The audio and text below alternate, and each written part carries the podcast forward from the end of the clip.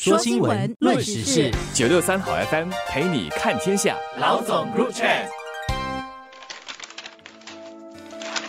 大家好，我是联合早报的王彼得。你好，我是联合早报的吴新慧。前天在国会的拨款委员会的辩论中，新宣布的教育变革挺多的。其中，我觉得约八成中学明年全面落实科目编班制。取代快捷和普通源流的分法，意义和影响特别重大。有源流之分，好处当然是因材施教，大家根据自己的能力和进度，达到最终的学习目标。用比喻来说，是条条大路通罗马，只是路途有迂回和长一点的，也有最短最快的直通道。这其实和过去比较已经开明很多很多了。过去路途的设计基本就只有一条，你行就行，不行就此路不通，被淘汰永远也去不了罗马。只是分流制度从第一天执行开始，就有一个缺点一直被诟病，就是给学生贴了标签，让很多学生以及家长们很受打击。我相信一直到今天，一些经历过这个制度的人心里还是不好受的。但今后这个标签基本是拿掉了，在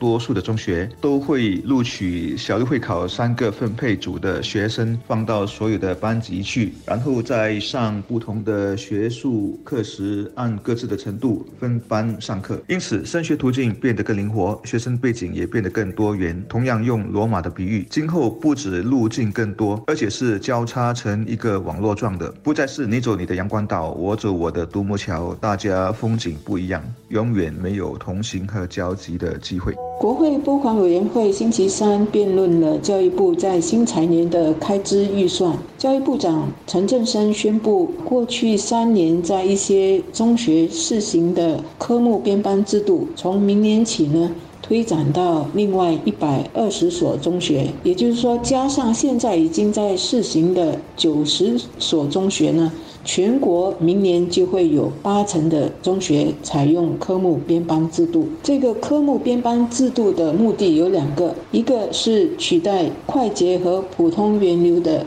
分流制度让学生可以根据能力修读适合自己水平的科目，他们的升学途径也更灵活。第二个目的是呢，因为学校是不再按源流来分班，那每一个班级就会有不同能力的学生一起上课和学习。这些不同背景的同班同学会有三分之一的时间一起上美术、音乐、体育等等六个共同的科目。那么其他学术。科目比如数学、科学和语文等，就按他们各自的程度分班上课。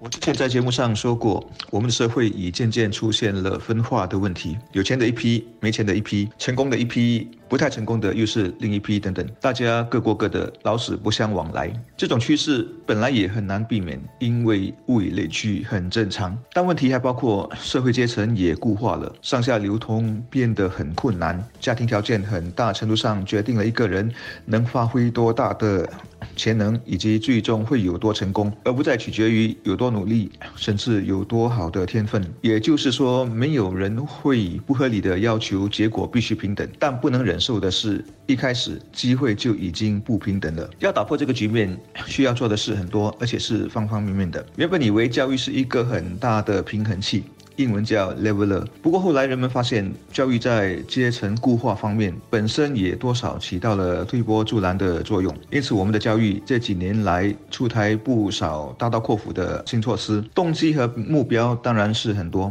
但其中一个思路就是要尽量做到公平，别让精英主义有太多机会滋长。相对。平民化学前教育的加大拨款、调整小学报名制度，以及最近宣布的要把比较有贵族色彩的樱花小学从巴克路搬到登嘉新镇，还有就是这次把分流的标签拿掉，让一个班上学生的背景、兴趣和能力变得更多元，走的都是这个大方向。可以这么说吧，这个制度呢，一来有因材施教的元素，二来呢有消除分流制度的这种标签化的目。目的，以及促进不同背景与能力学生一起学习和相处的目的。整个配套看起来呢，是教育部是非常用心良苦的。当然，真正要实行起来，是否能够达到预期的效果，或者呢，在实行上有什么困难，是否会出现一些落差等等，大概都是要边走边调整的。那既然过去三年有九十所中学已经先试行了这样的一种制度，他们应该有很好的经验和心得。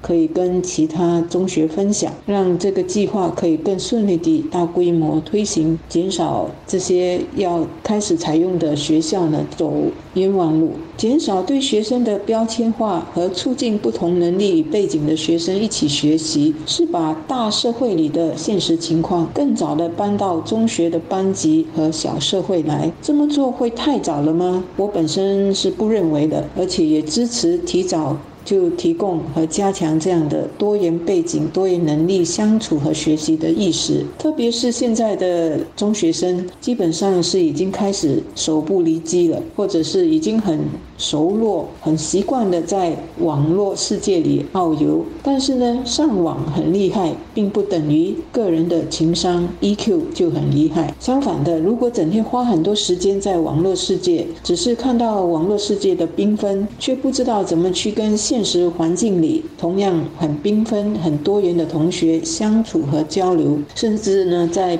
必要时对需要什么帮助的同学表示关怀，那是很糟糕的。当然，教育不能一体化，变成是大锅饭也很重要。因此，教育部长陈振声说，除了这八十八间全面落实科目编班制的中学，我们还必须保留其余的直通车学校、特选学校、公益源流专校等单元留置学校。确实，孩子们有不同的资质和志向，各所学校不应采取同样的模式。以致在全国范围没有了选择，这些选择还包括体育学校、音乐学校等等。太过画意的话，不止限制了学生的发展，最终也必然会产生一个很大的弊端，就是学生都是一个模子刻出来的，或者说产品都是出自唯一的工厂。这对国家竞争和生存需要不拘一格的人才是违背的，也是一条我们绝对不能走回去的老路。不过，这样的科目编班制度也意味着老师会更辛苦，需要花更多的时间和心思，更细心地了解和观察班上不同学生的能力和情况。学校也要在学生的整个中学旅途上，有意识地帮助学生们按他们的学习进度。做科目选择和提升学习的能力，以及他们与他人相处的能力。至于学生本身，因为可以根据能力来修读适合自己水平的科目，升学的选择跟途径也更灵活了。那自己在学习上就要更积极和主动了。毕竟学习和选择上现在有更多的自主权，自己当然也要努力的去实现自己的选择。